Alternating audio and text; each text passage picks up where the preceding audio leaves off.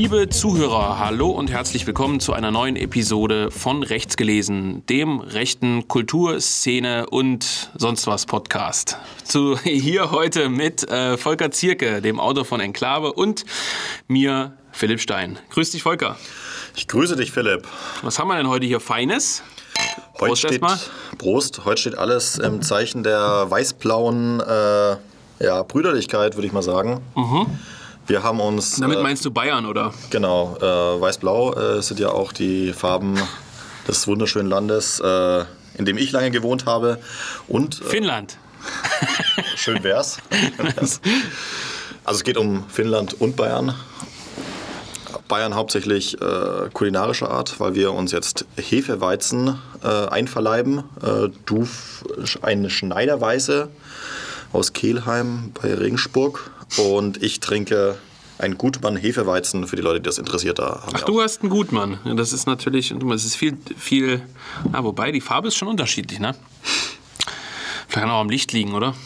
Ja, ich glaube, das Licht ist hier grundsätzlich sehr Volker, du bist ja aus Baden-Württemberg, ne? gebürtig, ja. Gebürtig, ja, aber eigentlich aus Bayern. Im bayerischen Schwaben aufgewachsen, ja. Bayerischen Schwaben, was ist das? Ist das so wie Sachsen-Anhalt? Das ist äh, ein Regierungsbezirk von Bayern, ja. Ach so, alles klar. Äh, ich wollte dich, wollte nur schauen, ob ich dich provozieren kann. Nein, Quatsch. Ähm, ja, heute mit äh, einigen Hefeweizen. Wir haben eben auch mit den lieben Kollegen drüben schon eine. Was haben wir gegessen, Volker? Eine Weißwurst. Eine Weißwurst haben wir gegessen. Nicht nur eine, muss man sagen.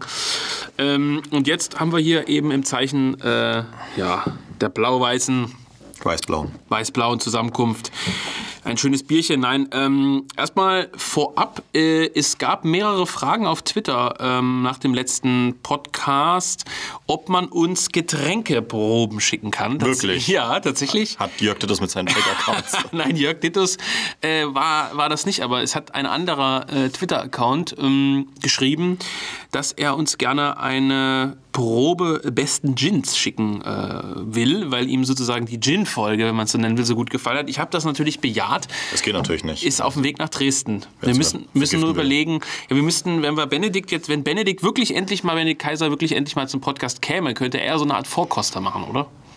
Hat der von Alkohol eine Ahnung oder? Er trinkt kein Gin Tonic. Wirklich? Und auch kein Whisky. Eigentlich nur Bier. Und albanischen Rotwein. Naja, wie auch immer. Also wenn ihr uns ähm, Getränkeproben schicken wollt, schickt sie doch bitte an die Kurt-Bayer-Straße 2 01237 Dresden. Adressiert an Philipp Stein oder Jung Europa Verlag, kommt sicherlich an. Und wir können das hier dann live verkosten für euch. Ähm, vielleicht kommt da was Besseres raus als Hefeweizen. Wobei, so schlecht ist es gar nicht, ne? Das ist grandios. Grandios ist das. Gut, liebe Freunde, heute ist Freitag. Ähm, ich habe vor wenigen Stunden auf der Internetseite des Jung Europa Verlags www.jungeuropa.de die Vorbestellung eröffnet für unseren neuesten Titel. Ähm, Waffenbrüder von dem guten Herrn Viljo Saraya. Spricht man ihn so aus, Volker? Vermutlich, ich hoffe es. Du bist der Skandinavien-Experte. Das stimmt nicht. Ich bin einfach nur der Einzige, der jemals in Finnland war. Deswegen ich Ja, sag ich doch, Skandinavien-Experte. Jedenfalls, ähm, der Alkohol ist da sehr teuer, ne? Unfassbar, ja. Also ähm, wir werden sicher später ausführlicher darauf zu sprechen kommen. Finnland eigentlich ein ziemlich geiles Land, aber mit unmenschlichen äh, Alkoholpreisen. Deswegen fahren ja auch alle Finnen mit der Fähre nach Estland drüber, um sich dafür 2 Euro pro Bier komplett wegzuschießen. Ja, in Estland war ich auch schon zweimal. Das hat mir auch gut gefallen. Also Baltikum und gut, Skandinavien war ich noch nie, muss ich sagen. Baltikum war ich schon öfter mal, Litauen auch. Also ich- Aber äh, ja, Ich war jetzt zweimal in Finnland und zweimal in Norwegen. Finnland einfach ein. Ja, es ist äh, eine sehr, sehr junge Nation. Wir werden später, wie gesagt, genauer darauf zu sprechen kommen. Ähm, äh, Helsinki eine sehr, sehr schöne Stadt mit sehr vielen Jugendstilbauten und da, darüber gibt es eigentlich fast nur Wald, Kiefernwälder und äh, Seen, also im Prinzip wie Brandenburg. Nur das Bier ist teuer. Ist Wie Brandenburg, das Bier ist teurer, alles klar. Ähm, Und die Leute sind sehr, sehr, sehr konser- konservativ. Ähm, das ist sehr, sehr lustig. Brandenburg nicht? Seit Andreas nur Kalbitz nicht mehr da offene ist. ne? rechtsradikal, aber- Ach so, ja. Ja, da hat ja auch mal so eine Musikgruppe gewütet, ne? davon ist mir nichts bekannt. Kali Holm kann davon ein Lied singen, aber gut, das ist ein anderes Thema. Also, liebe Freunde, ähm, Spaß beiseite. Wir sprechen über Viljo Sarayas Werk Waffenbrüder aus dem Jahr 1940, also im Jahr 1940 äh, im Verlag Ottawa in Helsinki erschienen, erstmals und 1942 im Paul List Verlag äh, in Deutschland erschienen, also während der Zeit des Nationalsozialismus in Deutschland ähm, verlegt worden. Schon zu, ja, ich würde fast sagen, späten Kriegszeiten, könnte man fast schon sagen. Ähm, erlebt jetzt eine Neuauflage im Jung Europa Verlag 2021, erscheint am 1. Juni, äh, einem Dienstag, also ja, ungefähr in einem Monat, kann man grob sagen, ähm, ist seit dieser Woche bei der Druckerei und wird gedruckt. Ja. Ähm, Unsere Podcast-Hörer wissen ja schon seit längerem, dass das in der Mache ist, glaube ich. Wir richtig, richtig. Wir haben es angeteasert. Ähm, passend ist ja, dass du als ständiger Podcast-Gast, wenn man so will, auch der Verfasser des Nachwortes bist dieses ja. Buches. Warum ich darüber nachgedacht habe, dich zu, dafür zu nehmen, das ähm, liegt, glaube ich, auf der Hand als Autor von Enklave, einer Art Militärnovelle. Ähm, eine ausverkauft Militärnovelle, wohlgemerkt. Äh, und als jemand, der selber in der Bundeswehr war und der auch eine gewisse militärische Affinität hat. Ich glaube, das kann man schon so sagen, oder? Ja, und ähm, damit beginne ich ja mein äh, Nachwort ja auch mit dieser Begebenheit. Ähm, also nachdem ich bei der Bundeswehr war, war ich ja Redakteur in einer deutschen Militärzeitschrift. Mhm. Und dort war ich damals auf diesem Finnentag in Schleswig-Holstein, wo ich damals auch gewohnt habe und wo auch der Verlag bis heute ist. Ähm, das ist nämlich so einer der zentralen ja, Festtage des finnischen Militärs, ähm, weil das finnische Militär aus dem preußischen entstanden ist. Also die mhm. ersten Finnen, die ja nicht unabhängig waren, sondern äh, zum russischen Reich gehört haben, sind dort ausgebildet worden. Und, und eigentlich bis auf Mannerheim sind alle führenden Militärs irgendwann äh, aus, aus dieser Jägertruppe, die in Deutschland ausgebildet worden ist, hervorgegangen. Das ist interessant. Ähm mhm. Ja, also vielleicht erstmal sozusagen von Anfang an. Äh, das Buch ist, wie gesagt, 42 beim Paulist Verlag in Deutschland erschienen, ein Roman. Ähm, umfasst jetzt in der Neuauflage 164 Seiten in diesem ich möchte schon fast sagen, klassischen Literaturformat, was wir da etabliert haben, also für unseren Verlag, wo auch der falsche Belgier, Enklave erschienen ist, die Kadetten des Alcazar und so weiter. Es ist ja keine offizielle Reihe, jetzt so wie die Theoriereihe, aber ja schon durch das Format, durch ein ähnlich, ja immer durch diese Klappenbroschur, durch die gleiche Schrift und so weiter und so fort und auch eine ähnliche Covergestaltung vom, vom Stil, ja schon wie so eine Art Reihe, so eine Art Literaturreihe. Und in dieser Reihe erscheint es mit 164 Seiten tatsächlich das dickste der Wirklich, Reihe. Ja. ja, 132 hatte, glaube ich, dein Buch. Hm. Enklave. Der falsche Belgier war kürzer, 104, glaube ich. Ja, ist auf jeden Fall das dickste der, der Reihe. Für 15 Euro wird das wieder sozusagen äh, zu erwerben sein oder ist gerade vorzubestellen. Und ähm, es geht eben, um jetzt die Brücke zu bauen, äh, um den finnisch-russischen, russisch-finnischen Winterkrieg 1939, 1940, in dem die Finnen sich gegen einen, ja, kann man sagen, Überfall der Sowjetunion gewehrt haben, militärisch, ne? So könnte man es schon sagen. Genau, ja, die, die, also wie gesagt, wie ich es von gesagt hatte, ähm, Finnland hat ja eigentlich immer zu Russland gehört und am Zahnreich ist dann kurzzeitig, da hat sich dann unabhängig gemacht und die Sowjets, also nicht mehr die Zaren von früher, sondern die Sowjets äh, wollten sich das wiederholen praktisch und Warte, da muss ich kurz einhaken. Also wir haben das Zahnreich und nach, nach der Revolution durch Lenin wenn man so will, also durch die nach der Oktoberrevolution wird Finnland unabhängig als Staat. Es, es, es, gibt ja, also es gibt ja erstmal verschiedene Revolutionen, also die Februarrevolution und die ja. Oktoberrevolution und ähm, aber ja, im Prinzip machen die, die haben ja schon vorher sich weitgehend äh, Autonomierechte so ein bisschen erkämpft Aha. in Finnland. Ähm, das ist dann einfach dann äh, 1917 hat sich das dann verstetigt und ähm, Deutschland war dann mit ausschlaggebend. Es gab ja dann diese Friedensverhandlungen von Brest-Litovsk. Mhm haben die das durchgesetzt, dass ähm, die russischen Truppen sich vollständig aus Finnland, aber zum Beispiel auch aus dem Baltikum zurückziehen müssen. Ja. Äh, Deutschland natürlich nicht mit Hintergedanken, also zum Beispiel auch im Baltikum war ja äh, deutsch geprägt, seit dem Deutschen deutsch geprägt ja. und hm ging natürlich die Intention dahin, dass das später dann ja. in Finnland ist ja auch eine lustige Anekdote eigentlich, äh, war dann ja ein Hesse vorgesehen für den äh, mhm. äh, finnischen Thron, ähm, was so ein bisschen absurd ist. Der war Sehr selber, gut. Der war selber kein einziges Mal in Finnland, äh, sollte aber finnischer König werden. Ähm, aber genau, und äh, also verkürzt kann man sagen, ähm, hat sich dann unabhängig gemacht. Ähm, 1918, glaube ich, Ja. ähm, weil diese Friedensverhandlungen ja auch gescheitert sind oder es durch den Versailler Vertrag rückgängig gemacht wurden. Heißt aber, ich wollte darauf hinaus, Finnland ist praktisch nach dem Ersten Weltkrieg ähm, dann sozusagen unabhängig. Erstmal, kurzzeitig.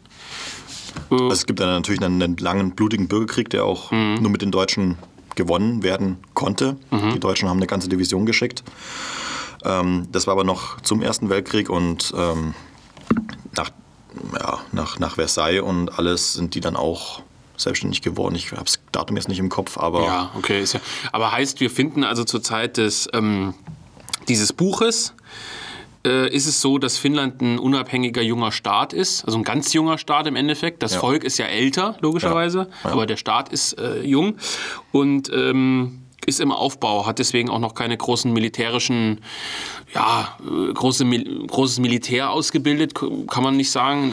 Das? Ding, das Ding ist ja, das war ja ein, ein, ein großer Streitpunkt in der finnischen Geschichte. Wie gesagt, die haben zum Zarenreich gehört und es gab 1860, 1870 rum ähm, eine große Debatte darüber, da, ob die Finnen zum, ins russische Militär eingezogen werden Ah, ja. dürfen. Und ähm, das äh, war dann, glaube ich, wenn ich es nicht ähm, ganz vertue, ein Zugeständnis vom Zaren an die Finnen, dass die eben nicht ins Militär eintreten und nicht eingezogen werden mussten, weil es einen zu großen Widerstand gab. Ah, ja. Leute wie Mannerheim und äh, ja, andere Leute der Aristokratie in Finnland, ähm, das meistens schwedisch geprägt war, waren ja trotzdem im Militär, auch im russischen Militär, eher freiwillig oder so, so ein Ethos heraus.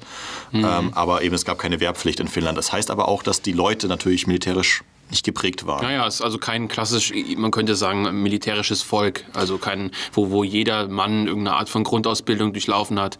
Also auch ganz anders als zum Beispiel die, die Preußen Ja, geprägt waren. Ja. ja, zur damaligen Zeit war es ja noch so, dass man schon sagen kann, dass in, eigentlich in jedem Staat so eine Art militärische Grundausbildung in der männlichen Sphäre vorhanden war. Ne? Irgendwie schon.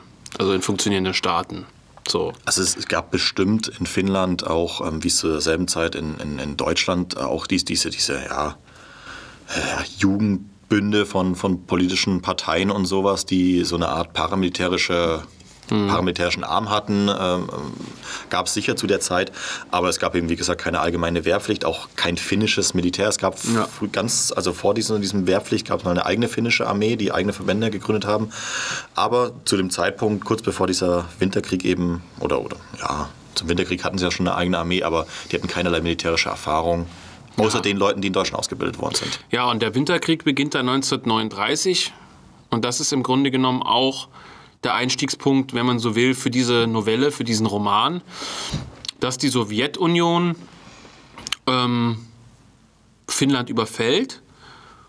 Zunächst logischerweise an der Grenze zu, zu Russland und beginnt Finnland äh, ja, sich einverleiben zu wollen. Das ist sozusagen die Situation, die wir vorfinden ne? in, dem, in, der, in dem Roman. Genau, es hat ein bisschen eine Vorgeschichte natürlich, dass es so Provokationen gab ähm, und, und den Finnen natürlich auch klar war, dass das kommt, weil wenige Monate vorher hat, sie, hat sich die Sowjetunion ja auch das Baltikum einverleibt. Ähm, Die Finnen sind, glaube ich, so kulturell mit den Esten sehr verbunden, sprechen eine ähnliche Sprache und, und äh, ja, ähm, haben deswegen dann, also die Intention von, von Stalin war natürlich klar und ähm, es war jetzt kein, kein plötzlicher Überfall, sondern man wusste, dass da was kommt. Es gab immer wieder so diplomatische, äh, diplomatischen Verkehr, ähm, Versuche, die sowjetischen ja, äh, Botschafter, die ja auch versucht haben, ähm, wie im Baltikum geschehen, das friedlich zu lösen. Das heißt, äh, da wurde einfach ein Vertrag geschlossen und über Militärbasen und dann sind die dann so stillschweigend einverleibt worden. Aber das haben, da haben sich die Finnen dann gegen gewehrt und deswegen musste es militärisch werden, musste es kriegerisch werden. Okay, und das ist praktisch der Punkt, in dem dieser Roman einsteigt. Also der Hauptprotagonist ähm, findet sich gleich in der ersten Zeile des Buches, das ist eigentlich ziemlich charakteristisch, an der Front wieder. Also wir beginnen gleich nicht mit einer Heimatgeschichte oder wie es in anderen Büchern ist, der, der Aufbruch Richtung Front und noch die Geschichte der Familie oder irgendwas, sondern wir befinden uns praktisch gleich im Feuer, wenn man so will. Und wir kommen dann, äh, also wir sind dann praktisch mitten in, in, Krieg, in den Kriegshandlungen auf den ersten Seiten und äh, lernen äh, die kleine Truppe des Hauptprotagonisten kennen. Also Genau. äh, es sind, lass mich nicht lügen, vier, fünf Personen, die immer wieder Erwähnung finden. Ähm, ja, die sozusagen dann eine Rolle spielen. Und wir befinden uns dann praktisch gleich im Gefecht und ähm, mittendrin im, im Winterkrieg. Ja. Genau. Relativ spät vermutlich sogar schon. Also, Also das Buch spart natürlich mit, mit genauen Orts- und Zeitangaben, ähm, wobei es, glaube ich, im März 1940 spielt. Also Ja. ähm, ich glaube, am 16. März ist dann der Krieg auch schon wieder zu Ende, aber es spielt gegen, gegen Ende des, des Winterkrieges. Ja. Und ähm, jetzt ähm, ist im Prinzip so ein bisschen die Frage, in unserer Buchbeschreibung oder in der Beschreibung auf der Internetseite steht so ein bisschen der, der vergessene Krieg. Ähm, Ja, man kennt den Krieg nicht richtig. Ja. Also in Deutschland, der ist nicht bekannt. Ähm, man kennt den Win- Winterkrieg vielleicht so von Amazon, von so ein paar Filmen. Man kennt vielleicht diesen Weißen Tod, diesen äh, Scharfschützen, der irgendwie 400 Russen äh, äh, ja, abgeknallt hat äh, ja. im, im Winterkrieg, der ja nur ja, fünf Monate gedauert hat oder vier.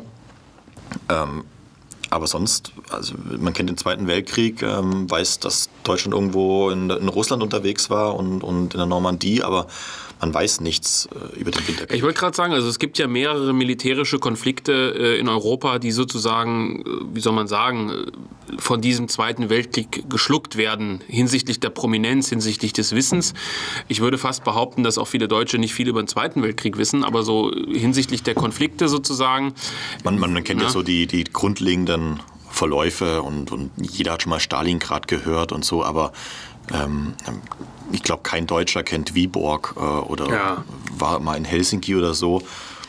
In, in Finnland ist es ja anders. Ähm, dass ja bis heute der Winterkrieg ein großer Mythos und, und eine große Legende. Man, man kennt das immer noch. Ähm, aber in Deutschland oder in Westeuropa an sich ist es nicht präsent. Nee, und die, die Finnen als Volk auch nicht, würde ich sagen. Oder? Also die Finnen sind auch kein Volk, was besonders, zu denen die Deutschen jetzt ähm, zumindest in der heutigen Wahrnehmung keine besondere Beziehung pflegen. Ja, leider, weil es eigentlich ja so ist. Also ich glaube, die Finnen nehmen das ähm, sehr, sehr viel anders wahr. Also, Ja? naja, wie gesagt, also bis heute das finnische Militär besteht ähm, auf, auf preußischen Grundlagen. Das sieht man an den Uniformen, die sind auch preußisch, preußisch geschnitten, grau. Ähm, es gibt da gewisse Anlehnungen an, an Auftragstaktik und, und, und sowas, so ein bisschen was alles von den Preußen übernommen worden ist. Und ähm, Also würdest du sagen, die haben einen ähnlichen Militärstil gepflegt? Also ja, ja, klar, das, das Ja. ist ja eh, aber, aber halt auch, ähm, Na gut, aber das ist ja, wir hatten das ja kürzlich schon mal bei so einer Autofahrt besprochen. ja. ähm, weil ich da gar keine Ahnung habe und du ja praktisch auf der Militärakademie warst, wenn man so will, auf der Bundeswehruniversität. Ähm, dass es ja praktisch innerhalb von Europa oder innerhalb der gesamten militärischen Welt verschiedene ja, Strategien, militärische Strategien gibt. Also du sagtest gerade schon so Auftragstaktik und du hattest dann auch die Amerikaner erwähnt, die ein anderes System verfolgen. Äh, Also du meinst, oder du sagst sozusagen, man könnte sagen, äh, könnte, könnte man sogar so, so populistisch sagen, dass die einen ähnlichen Militärstil gepflegt haben wie die Wehrmacht aufgrund dieser preußischen Ausbildung oder, oder eher nicht? Ja, doch, also zwangsläufig natürlich. Wie gesagt, ähm, also muss, muss unterscheiden. Mannerheim, ähm, der, der Wer ist das erstmal überhaupt? Mannerheim ist der äh, Übervater des finnischen Militärs nicht nur, sondern er war auch irgendwie Präsident eine Zeit lang und im Winterkrieg eben Oberbefehlshaber. Ja. Ähm, ganz, ganz, äh, also ich glaube, ich würde sagen, äh, sagen, in Finnland der bekannteste Staatsmann äh, und Militär. Ähm, aber wie gesagt, also Mannerheim, man kennt es vielleicht am Namen, ist halt, äh, kommt aus einer schwedischstämmigen Familie, die Finnen selber. Es gibt eben, Finn ist zerrissen zwischen Schweden und Finnland. Lange zu Schweden gehört, zum äh, schwedischen Königreich und ist später dann zum Zarenreich gekommen. Deswegen, ähm, Schweden ist bis heute, oder Schwedisch ist bis heute eine der Zweitsprachen in Finnland. Auch alle Anzeigen sind meistens mit auf Schwedisch. Und ähm, Mannerheim stammt eben aus so einer schwedisch geprägten Aristokratenfamilie und hat mit Deutschland auch eigentlich nichts am Hut, ähm, ist auch in seiner Politik dann später sehr, sehr deutschfeindlich eigentlich, muss man sagen. Und ähm, das ist halt so diese, diese, diese, diese typische Oberschicht. Ähm, Und er ist dann, ist dann Oberbefehlshaber im Krieg? Im, ja, also er hat auch mit, mit Deutschland jetzt erstmal ähm, nichts am Hut. Ähm, im, ihm ist natürlich als Staatsmann natürlich auch klar, dass ähm, die Deutschen Eigeninteressen in Finnland haben.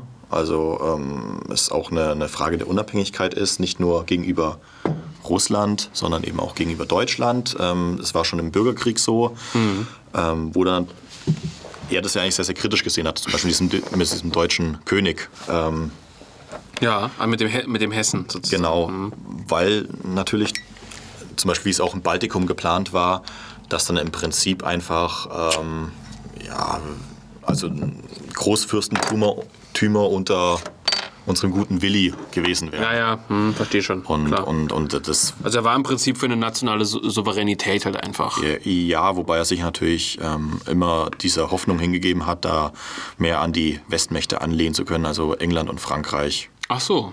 Also es ist nicht politischer Natur, ich glaube, er war kein Demokrat in, in dem Sinne, sondern ja, einfach so, so, ein Franco-Typ, möchte ich mal sagen.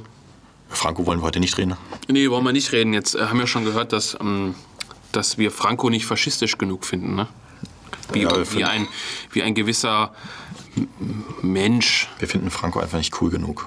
Ach, Ja, Unsinn. aber man kann eigentlich wirklich sagen, tatsächlich, dass, ähm, dass Mannerheim so ein bisschen mit Franco vielleicht vergleichbar ist. Also auch so, so Militärtypen, die so aus einem militärischen Hintergrund kommen, jetzt aber keine, keine politischen mm, großen Weltanschauungen haben. Also er ist, Mannerheim ist vielleicht ähm, Monarchist, aber die Finnen haben ja auch keine, keine wirklich ausgeprägte monarchistische Tradition, wie zum Beispiel die Schweden jetzt. Ähm, Gut, also Mannerheim als militärischer Übervater der äh, jungen finnischen Nation. Genau, und er ist ja, wie gesagt, eben überhaupt nicht deutsch geprägt. Ähm, Allerdings praktisch alle Offiziere, mit denen er zusammenarbeitet, im Winterkrieg auch, sind eben Leute, die von den Deutschen ausgebildet worden sind. Oder Preußen, ja. Hm. Genau, oder, oder lange mit den Deutschen gekämpft haben.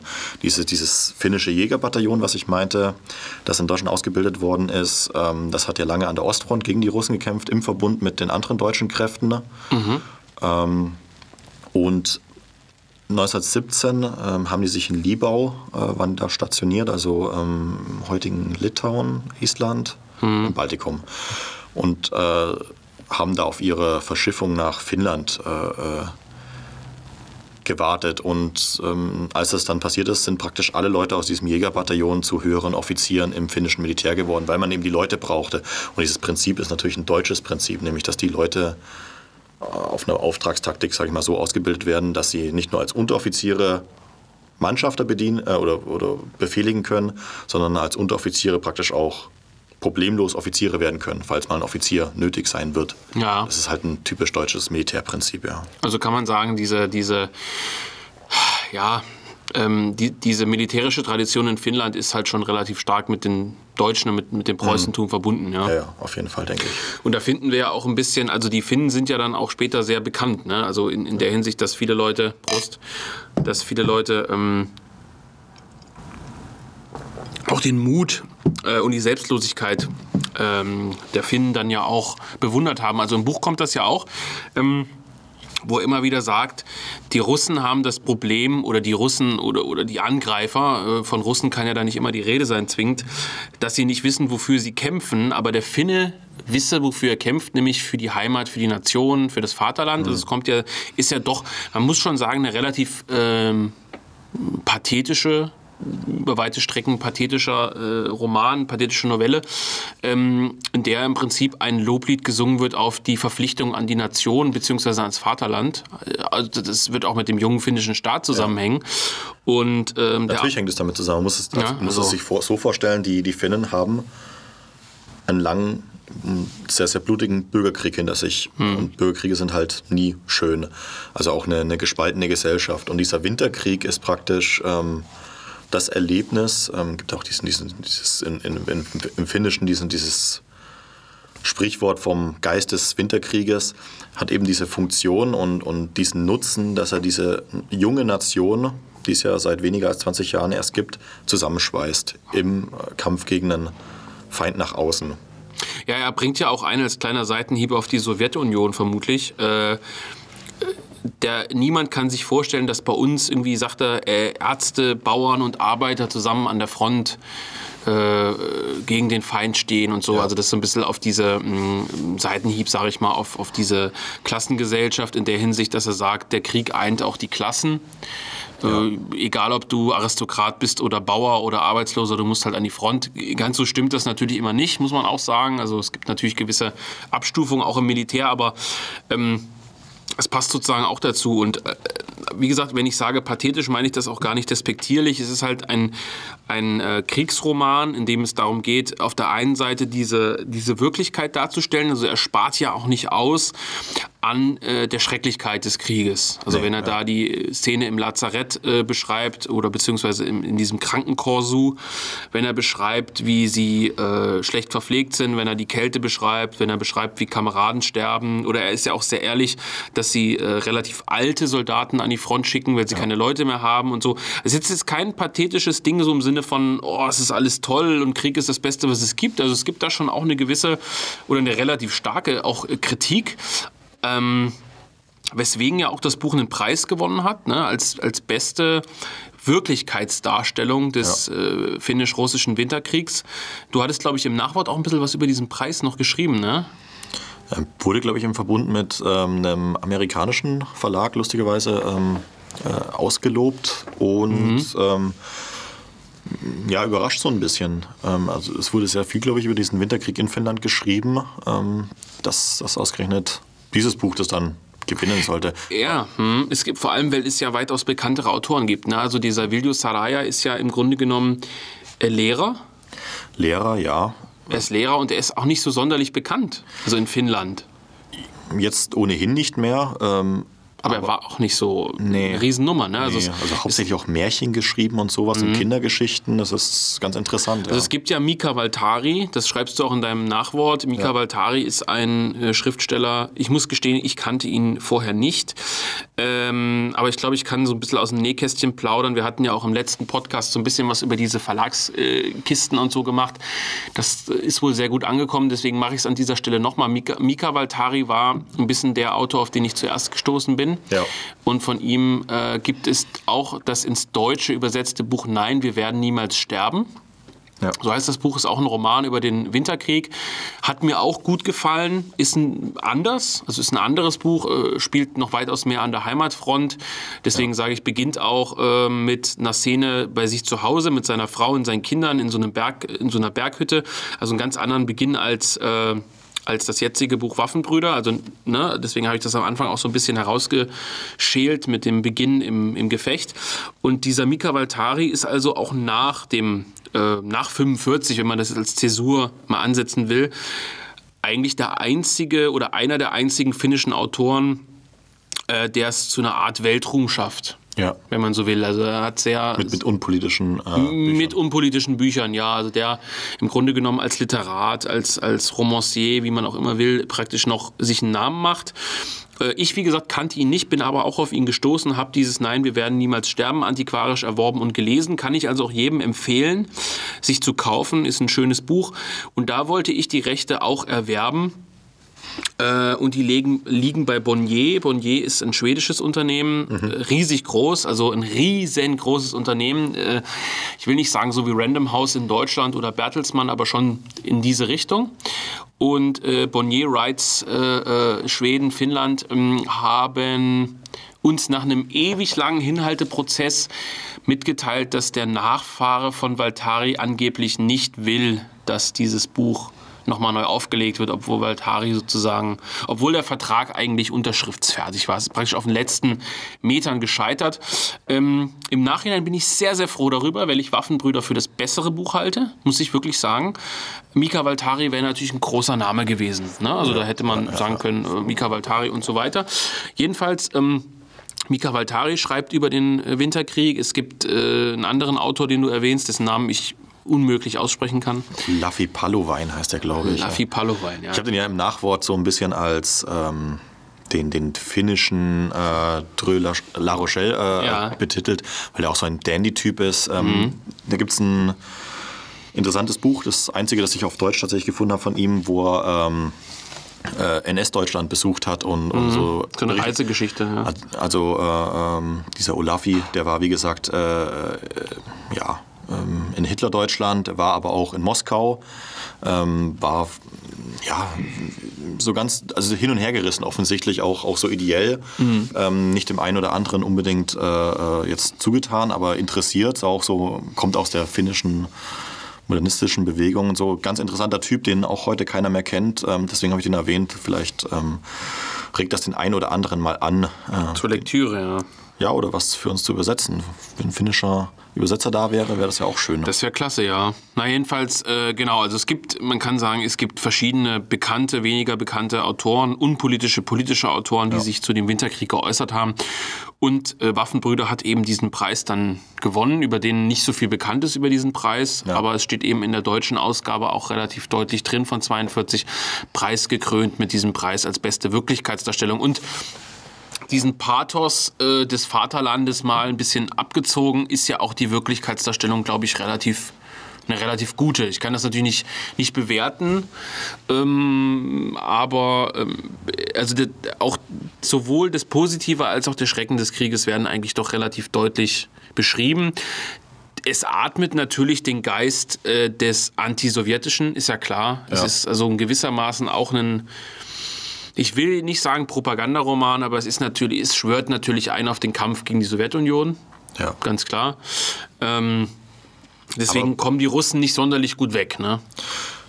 Ja, wobei er ja auch ähm, durchaus in der Lage ist zu differenzieren. Also es Ja. gibt dann ja auch so ein paar Szenen, wo sie dann gleich einen russischen Gefangenen haben, Ja, genau. wo sie dann ähm, ja, beschreiben, was der, was der für Horrorgeschichten von seinen politischen Kommissaren möglicherweise erzählt bekommen hat ähm, über die Finnen, was die mit ihm machen würden und dann merken, oh, das sind einfach nur Leute, die ihr scheiß Land verteidigen wollen. Ähm, und, und ja, auch an verschiedenen anderen Szenen, die, die Russen einfach nur als arme Schweine dann, die, Ja, die dann, dann gewisses Mitleid schon fast. ins so, ne? MG-Feuer getrieben werden. Das ist ja auch ein Teil, den ich im Nachwort dann ein bisschen ausführlicher behandelt habe. Ähm, weil das, das, das Interessante ist ja an diesem Buch auch, dies, dass dieser Winterkrieg ähm, militärisch interessant ist. Also es gibt dann diese, diese, es ist alles im finnischen Hochwinter, also ähm, Schnee bedeckt alles, ähm, diese, diese Wälder und zugefrorenen Seen. Und die Finnen können sich da deswegen behaupten, weil sie sich eben an dieses Land, an, diese, an dieses Klima angepasst haben und die, und die Russen eben nicht. Gibt's Obwohl es ja in Russland auch kalt ist, so blöd, also so blöd jetzt klingt, aber Ja, natürlich, aber die, die Finnen nutzen dann eben diese, diese Skiausbildung, die sie haben, fallen dann den äh, Russen immer wieder in die, in die Flanken und, und die nach, schneiden die Nachschubswege ein und so. Und ähm, das wird ziemlich gut beschrieben, denke ich doch. Und ähm, ähm, na, was wollte ich jetzt sagen? Du wolltest darauf hinaus, dass der militärisch auch interessant ist, der Winterkrieg, ne? Genau, also es ist, es ist ja auch nicht wie, wie jetzt Ernst Jünger oder sowas, wo halt du diese Grabenkämpfe beschrieben hast, sondern es ist wirklich was anderes. Ja, wobei du ja im Nachwort auch schreibst, dass es ja diese Grabenkämpfe oder die Stellungskämpfe auch gab an dieser Mannerheim-Linie, Wo er der Roman aber nicht spielt. Ja. wo der Roman aber nicht spielt, sondern er spielt äh, sozusagen dort, wo das finnische Militär sich äh, ganz stark beweisen muss, auf freiem Felde sozusagen, wenn man so will. Ne? Also Oder in diesen Wäldern halt. Oder in ja. diesen Wäldern, ja. Und da hat man ja immer wieder, dass er auch beschreibt, dass das finnische Militär eben sehr, sehr spärlich besetzt ist, dass aber die Russen natürlich, und das ist ja auch äh, realistisch dargestellt, über ein sehr, sehr großes Menschenmaterial verfügen. Ne? Naja, und auch äh, also materiell gesehen überlegen sind. Also die, die Russen haben natürlich moderne Panzer, Flugzeuge, Artillerie vor allem. das alles. Und die, die Finnen haben halt, äh, sie haben auch ein paar moderne Flugzeuge, die aus dem Westen geliefert werden, also britische und französische Flugzeuge, können später ein paar Panzer erobern.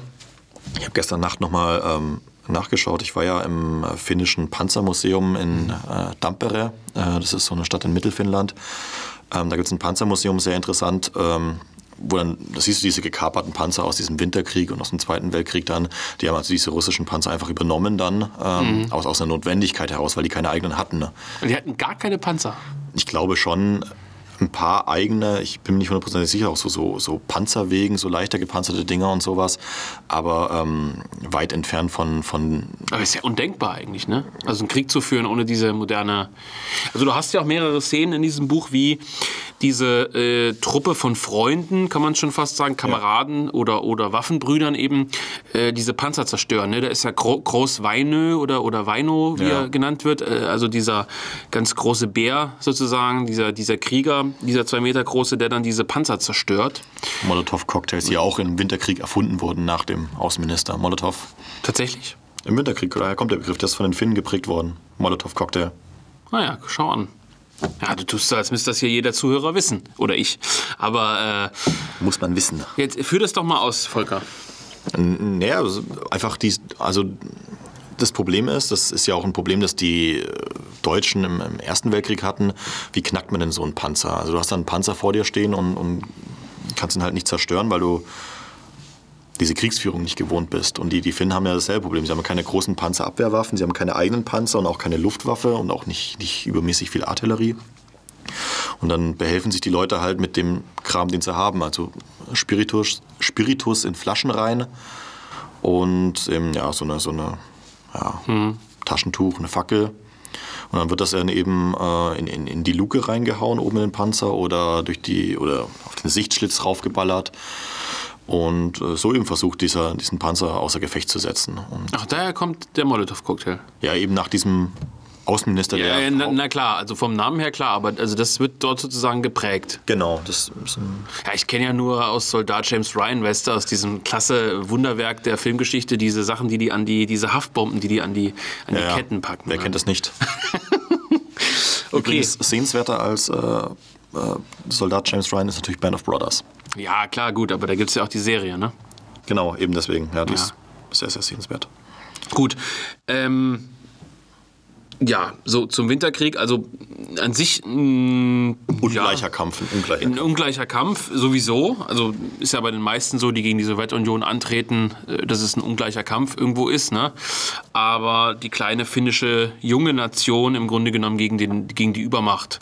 So und ähm, diesen Geist atmet natürlich das Buch. Also es ist äh, spart auch nicht aus an der Verherrlichung der finnischen Nation. Ganz klar, es ist also ein Stück weit pathetisch, aber auch diese Wirklichkeitsdarstellung und natürlich äh, ich will nicht vorgreifen, aber was mich wirklich no homo berührt hat, ist die Abschlussszene. Das ist natürlich an diesem Totenbett dann, ohne wie gesagt so viel vorzugreifen. Das ist schon, ähm, das, das hat schon, das kann schon was, ne? Ja. Ich finde es ja auch lustig, dass, ähm, äh, wenn man zum Beispiel die finnische Wikipedia-Seite durchliest, dem, dem Buch vorgewor vorgeworfen wird, dass es ein Plagiat sei von Remarque. Remarque. Und ich habe im Anschluss an dieses Buch dann, um das Nachwort schreiben zu können, dieses Remarque-Buch Im Westen nichts Neues nochmal gelesen. Und das ist ein himmelweiter Unterschied, weil Remarque ist ja nicht, also man muss es ja wirklich mal so sagen, er ist einfach eine Schwuchtel, der die ganze Zeit rumheult. Ja, ja. Und, und das ist ein, ein totaler Gegensatz zu dem, was, was in diesem Buch gesagt wird. Also es ist kein, keine, oh, der Krieg ist so toll, äh, wie Enklave zum Beispiel. Ähm, es, ist, es, ist, ähm, es beschreibt ja, wie, wie gesagt, auch die, die negativen Seiten eines Krieges ähm, sehr ausführlich, aber es, es hat eine ganz andere Stoßrichtung. Also Ja. Remarque immer dieses pazifistische, nein, kein Krieg mehr, das müssen wir uns in alle Ewigkeiten erinnern. Und ähm, bei Saraya ist es ja eher so Richtung, es gibt halt Dinge, die sich zu verteidigen lohnt. Unsere Heimat halt. Genau, ja, das ist ja, das ist ja der große, das große Thema immer wieder des Buches, ne? Also das mit diesem Plagiat ist an sich absurd. Ich weiß natürlich nicht, wie das Buch im Westen nichts Neues in andere Sprachen übersetzt worden ist, im, im Finnischen oder so, wie die drauf kommen. Es gibt natürlich Parallelen in, in der Figurenkonstellation, also einfach die, dieses Soldatentrupp, den, wo dann und diese Szene, wo sie diese äh, Hühner klauen, so, da gibt es eine ähnliche Szene in, im Westen nichts Neues, aber sonst ist auch die ganze Handlung eine andere und halt dieser Ton, der, grundsätzliche Ton halt Naja. eine andere. Also das, der Vorwurf ist absurd. So. Ja, also das ist, äh, das, das denke ich auch. Und ähm, was, was glaube ich, noch ein sehr, sehr interessantes Thema für unseren Podcast ist, ähm, was wir auch noch nicht erwähnt haben. Also Finnland ist ja nicht sonderlich religiös. Ja. Na, also Finnland ist ja eher lu- lutherisch geprägt. Also im Grunde genommen, pff, ja. Sehr, sehr kühl. Also Wären wir wieder bei Sachsen-Anhalt, ne? Nein, Quatsch. Also, äh, aber Finnland ist jetzt keine, ist keine, wie du es auch im Nachwort geschrieben hast, ist jetzt logischerweise nicht katholisch geprägt. Es hat nicht diesen romanischen ähm, Volksglauben sozusagen. Und äh, trotzdem atmet das Buch irgendwo einen ganz stark religiösen äh, Geist ein. Also du hast ja auch geschrieben, eigentlich heißt es ja übersetzt. Wie heißt das Buch übersetzt eigentlich? Korrekt übersetzt aus dem Finnischen. äh, das erlöste Land. Das erlöste Land. Also nicht Waffenbrüder, das ist praktisch ein Titel, den also Vitalis Pantenburg, der Übersetzer äh, des Buches ins Deutsche, gesetzt hat. Äh, Waffenbrüder, vermutlich in Absprache mit dem Verlag, ähm, die nichts dagegen gehabt haben, passt ja auch. Das heißt aber, das zeigt schon, dass die Deutschen, die das Buch übersetzt haben, diesen Titel gewählt haben, um eher die Waffenbrüderlichkeit herauszustreichen. Eher Was das ja auch Sinn ergibt. das ergibt Sinn, ja, natürlich, aber sie stellen sozusagen dieses Kameradschaftliche in den Vordergrund, weil es ja für sie auch Quatsch ist, das Religiöse sozusagen ähm, herauszustreichen. Aber das erlöste Land würde ja anders klingen, ne? Ja, ja klar, das ist natürlich ähm, ganz, ganz anders aufgeladen. Genau, und ich hatte im Vorfeld mit zwei, drei Leuten äh, telefoniert, geschrieben, die so ein bisschen aus dieser traditionell katholischen Ecke kommen, denen ich gesagt habe, pass mal auf, kauf mal das Buch, du wirst überrascht sein. Äh, es gibt da gewisse Parallelen zu den Kadetten des Alcazar in der Hinsicht, nicht nur im mythischen Gehalt, worauf wir ja auch noch kurz zu sprechen kommen, sondern auch in den Kadetten findet sich ja so ein bisschen so, also mein Verlag ist jetzt nicht unbedingt dafür bekannt, dass äh, jetzt ein Verlag ist, wo besonders viele katholische ähm, ja, traditionalistische katholische Christen einkaufen, ja. Echt? Aber, echt überraschend, ne? Nee, ich würde schon sagen, dass. Also Nein. Also de Benoit, de Benoit ist ja im Grunde genommen äh, der Christenfresser ja, gewesen. Ja, aber du hattest ne, so, nicht viele wenn er auch von, von äh, nein, es ist, gebracht, die jetzt. Nein, es ist natürlich nicht, sind. es ist nicht antichristlich, aber es, es reicht ja schon für viele Leute, dass de Benoit sich äh, und Venner vor allem sich sehr, äh, ja, man muss sagen, antichristlich geäußert haben, dass, dass man da nicht mehr einkauft. Die Leute sind sind ja teilweise wirklich, wirklich verbohrt. Aber ähm, ich sag mal so, äh, jetzt ein bisschen verklausuliert, das Kadetten des Alcazar hat in diesem traditionell katholischen Milieu sehr hohen Anklang gefunden. Es wurde auch von äh, Zwischenhändlern und Verlagen gekauft, die aus dem sehr traditionellen, äh, konservativen, christlichen Bereich kommen, was eben, wie gesagt, sonst nicht der Fall ist. Und deswegen hatte ich so ein bisschen zu manchen Leuten gesagt, das könnte für euch interessant sein, weil das Buch hat auch einen ganz starken Bezug zu Gott. Ne? Ja. Muss man sagen, oder? Also es gibt diese Feldgottesdienste, es gibt immer wieder Zitate aus dem Neuen Testament, es gibt äh, den Titel Das erlöste Land eigentlich. Naja, es wird ja auch immer dieser Gegensatz hergestellt zu diesen äh, gottlosen Sowjets, ja, äh, die ja eben Bolschewisten, ja. klassenlose äh, Gesellschaft, äh, Gott abgeschafft, bla bla bla, ähm, jetzt, ähm, jetzt den Finnen auch noch ihr Land wegnehmen wollen äh, zu einem Überfluss. Und das sind eben die Finnen, die eben, ja, im wahrsten Sinne des Wortes halt basiert sind. Ähm, das sind halt Bauern und Arbeiter und, und äh, gläubige Menschen und ihr Vertrauen auf Finnland und Gott. Aber da ist ja die Frage, wie kommt das? Ne? Dass ich, also ich persönlich würde ja sagen, das rührt ein bisschen aus dem äh, aus der persönlichen Prägung des Autors. Also weil yes. zum Beispiel das Valtari-Buch, was wir schon erwähnten, das ist nicht so, so krass ähm, christlich geprägt, ne? Religiös. Nee, das, das nicht, aber es, es sind natürlich auch andere Zeiten. Also ähm, ja. unabhängig davon, wenn wir uns jetzt sagen, gut, die sind nicht so ähm, katholisch geprägt wie eben Frankreich oder, oder Spanien oder Italien, dann ist es das eine. Aber es ist natürlich trotzdem so, dass ähm, der Glaube, auch wenn er protestantisch geprägt ist, eben in, im, im, Volk immer noch da ist. Ja. Es ist vielleicht heute auch noch ein bisschen anders. Aber es reicht vielleicht auch einfach, um sich abzugrenzen gegen eben diese gottlosen Horden. Und ich glaube, das ist halt ein großer Identifikationspunkt. Das war ja auch im spanischen Bürgerkrieg so, dass ja. man eben gesagt hat, gut, das sind einerseits wir, wir sind halt die Vernünftigen und auf der anderen Seite sind halt die Leute, die halt die Kirchen ausrauben und die Gräber schänden und was weiß ich alles. Hm, also ich fand das schon sehr überraschend bei der Erstlektüre, dass ich mir gedacht habe, wow, da sind aber viele. Also ich meine, das Buch ist jetzt nicht durchzogen von. Ähm, es ist nicht peinlich so. Nein, es ist kein Lab so, aber es ist schon so. Es ist schon so, dass man sagen muss. Ähm, Fra der Frage des Glaubens kommt schon relativ großer Batzen äh, der Aufmerksamkeit zu. Also wie gesagt, diese Feldgottesdienste, Neues Testament, das ist schon, äh, es klingt schon so, als wäre es von einem überzeugten äh, gläubigen Christen geschrieben. Das muss man schon sagen. Ne? Ja. Ja. Deswegen auch nochmal die Empfehlung vielleicht äh, als Eigenwerbung auch ein bisschen an die Leute, die vielleicht in diese Richtung tendieren. Die ja sonst im Podcast von uns nur beleidigt werden. Schmähungen überzogen werden. ja. Nein, also das ist äh, in diese Richtung schon äh, auch, auch eine interessante Sache. Und jetzt kommen wir auch auf diesen mythischen Gehalt zu sprechen. Wir haben es ja auch in dieser Verlagsbeschreibung mit drin. Ähm, nicht ganz umsonst die Erwähnung des Alcazar von Toledo. Also mhm. ich muss sagen, ähm, das Buch Die Kadetten des Alcazar von äh, Prasilach und Massis war ja das dritte Buch im Verlag. Ja. Äh, vom Jung Europa Verlag. Und man muss sagen, es ist im Vergleich zu dem Buch weitaus pathetischer, also weitaus mh, einfacher, finde ich, geschrieben. Also, also findest Waffenbrüder jetzt pathetischer? Nein, nein, andersrum. Ja. Also die Kadetten des Alcazar sind pathetischer geschrieben. Es ist ja, ja, propagandistischer gemacht.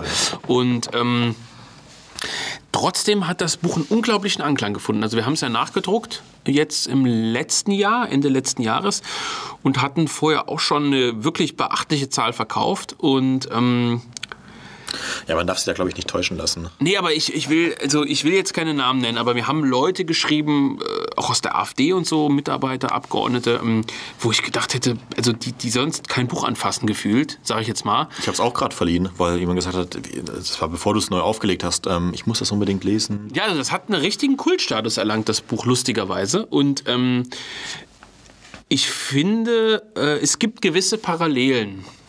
Ähm, wir hatten ja die Diskussion schon mal im Podcast gehabt mit Dröla Rochelle und äh, dem falschen Belgier, dass das einen ganz anderen Gehalt hat als, als die Kadetten. Ähm, ohne große Wertung jetzt zu sagen, äh, das ist literarisch ho hochwertiger, also das ist ganz klar so, die, also der falsche Belgier und die Kadetten Ja. des Alcazar.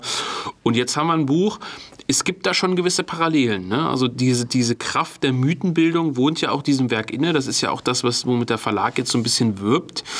Ähm, wobei wir hier so eine Mythenbildung für ein ganzes Volk haben, ne? nicht für ein Milieu.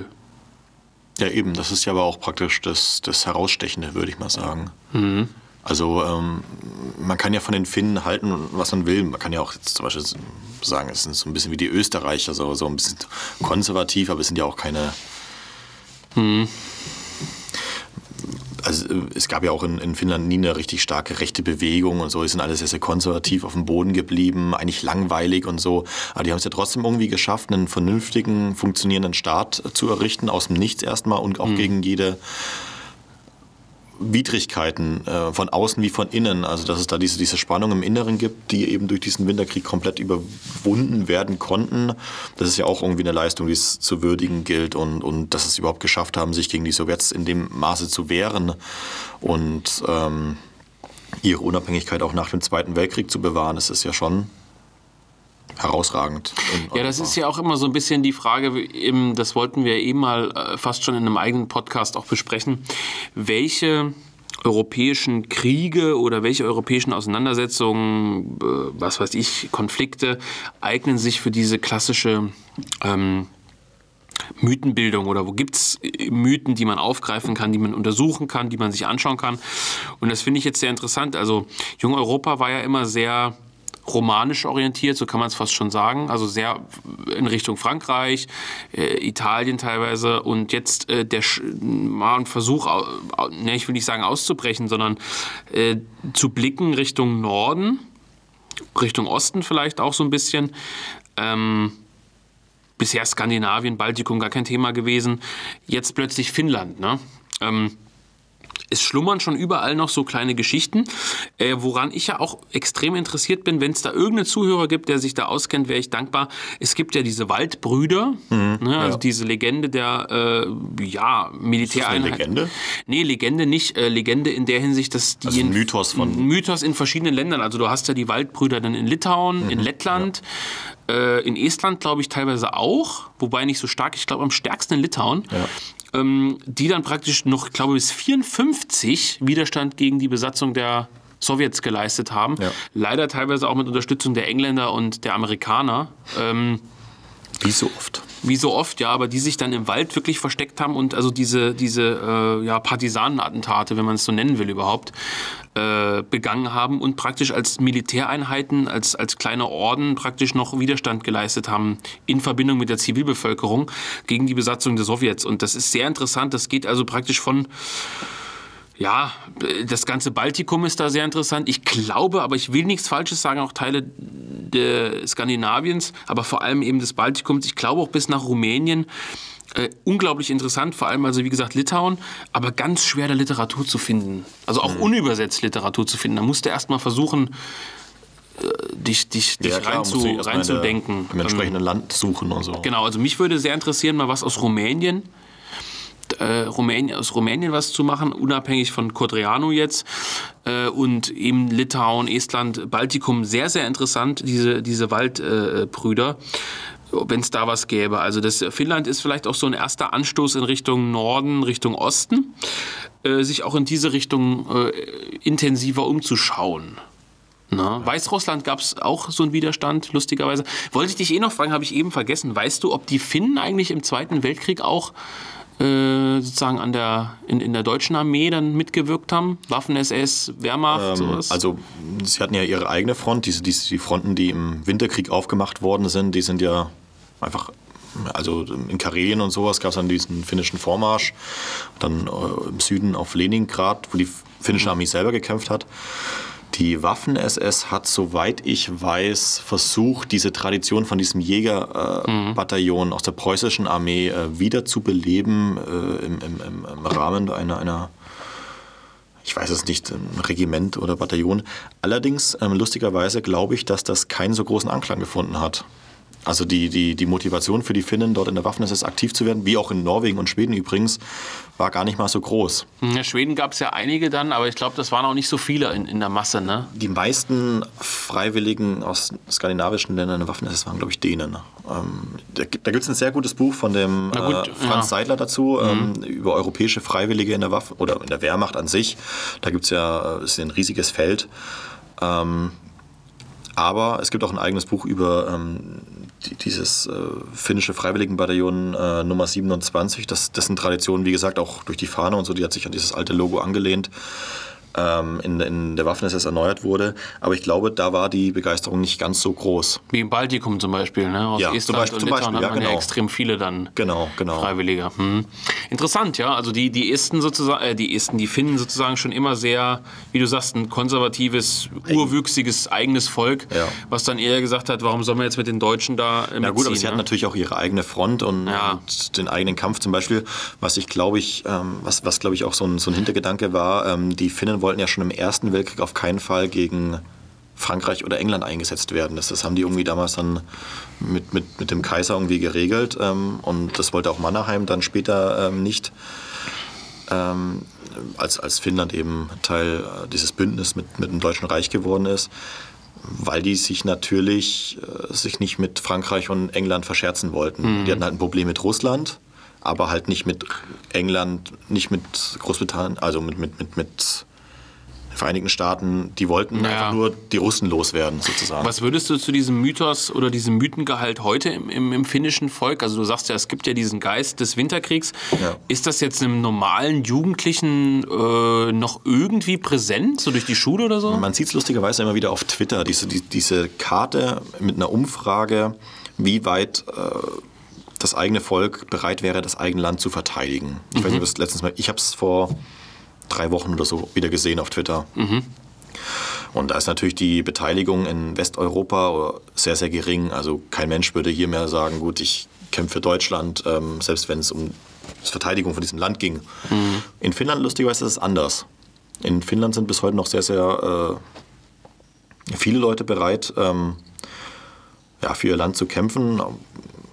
Ich kenne die Umfrage nicht genau, ich weiß nicht, wie, wie vertrauenswürdig das ist, aber feststeht ist, dass das Militär auch immer noch sehr, sehr ähm, angesehen ist in, in der finnischen Gesellschaft. Ähm, ähm, ich kann mich zum Beispiel erinnern, dass ich, ähm, ich glaube, es war äh, früh nachmittags in einer finnischen Bar, wo ich äh, mit zwei Wehrpflichtigen mir einen hinter die Binde geschüttet habe äh, in Helsinki, ähm, die da einfach zufällig reinkamen, irgendwie nach Dienstschluss oder so an einem Freitag. Ähm, und dann halt einfach, wie selbstverständlich in Uniform, dann halt rumlaufen. Ähm, Zwei Finnen jetzt. ja, Ah ja, hm.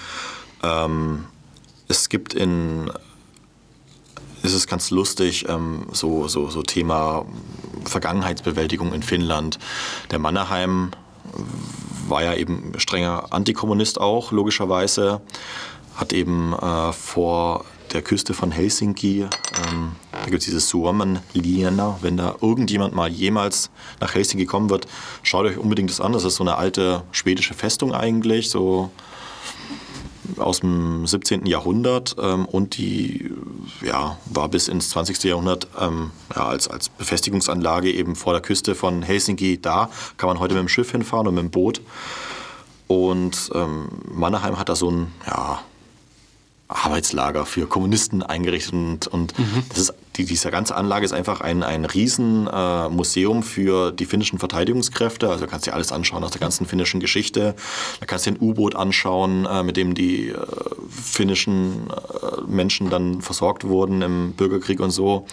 Und es gibt einen ganz, ganz, ganz kleinen Gedenkstein für die Ermordeten in diesem in diesem KZ eigentlich so. Das, das beschreibt ganz gut so, wie wieder die Prioritäten verteilt sind. Also die, die Finnen sind bis heute nicht sonderlich äh, russenfreundlich. Die Ah ja, sind mhm. bis heute nicht sonderlich, äh, Also wie im Baltikum auch eigentlich, ne? ja, nicht sonderlich kommunistenaffin, ähm, was das betrifft, obwohl die einen sehr, sehr äh, hochgetriebenen Sozialstaat haben. Mhm. Ähm, und ähm, das hat sich bis heute bewahrt, eigentlich, würde ich jetzt behaupten. Aber haben wir jetzt auch keine besondere Westbindung, ne? Nee, ähm, die, ist- also die sind, glaube ich, in der EU, Finnland. Oh, keine Ahnung. keine Ahnung. Richtig gefickt. Aber sind auf jeden Fall nicht in der NATO, durften sie auch nicht. Die hatten ja so eine Sonderstellung wie Österreich. Ah ja. Österreich war ja auch nie oder ist nie in der NATO gewesen, war so blockfrei eigentlich. Ja. Die Finnen, ähm, finnische Militär nach dem Zweiten Weltkrieg hat ja auch russische Panzer und sowas gekauft und so Kalaschnikows und sowas. Das ist so ein ganz, ganz kruder Mix eigentlich. Ähm, ganz lustig. Und ähm, ja, also auch, auch dieses Andenken an diesen Winterkrieg, an den Zweiten Weltkrieg ist heute nicht irgendwie durch Politik groß getrübt worden. Es gibt auch ein sehr schönes militärisches, militärhistorisches Museum in Finnland selber, wo zum Beispiel auch die Uniform, von Dietl ausgestellt ist, äh, dem äh, Gebirgsjäger aus Deutschland, der in Finnland lange gekämpft hat. Ähm, ganz interessant ist, wer in Finnland ist und sich für Militärgeschichte interessiert, der wird da fündig, weil es da einfach Millionen Museen zu gibt, weil die Finnen da mittelmäßig wahnsinnig dafür sind. Aber da ist ja der Titel Waffenbrüder, den die Deutschen, also dieser Vitalis Pantenburg, im Grunde genommen dann gewählt hat in Verbindung mit dem übersetzenden Ver äh, Verlag, äh, eigentlich nicht schlecht, ne? Nein. Also das passt eigentlich ganz gut.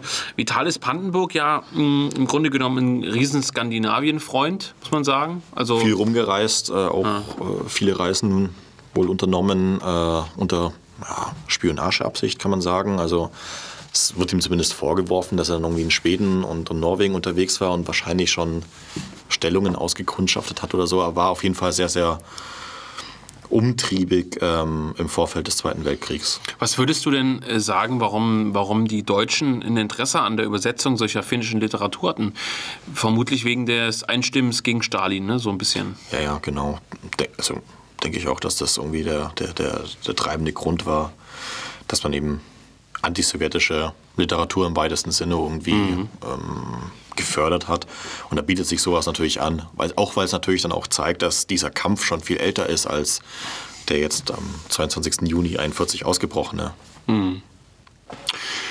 Ja, unterm Strich muss man sagen, ähm, ein interessantes Projekt. Also ich bin drauf gestoßen nach ein bisschen Lektüre in diese Richtung und war recht begeistert, muss ich sagen. Wir haben das jetzt relativ schnell umgesetzt, dieses Projekt, mit einem, ich möchte doch meinen, wieder sehr ansprechenden Umschlag, der natürlich auch äh, basiert sozusagen auf einem Vorbild, nämlich dem Errichten der amerikanischen Flagge. Ja, Aber es gibt ja dieses Bild auch als Fotografie, oder? ja, ja klar. Genau. Genau, das hast du ja ein bisschen auch mit angestoßen. Aber das ist ja eigentlich im Prinzip eine, eine Vorlage, eine Fo- Fotografievorgabe. wie Ja, dieses- ja, es gibt genau. eine Art Fotografievorlage, genau. Ja, Volker, Mensch. Was gibt's noch zu sagen zu dem Finnen? Sind wir ganz zufrieden jetzt, ja?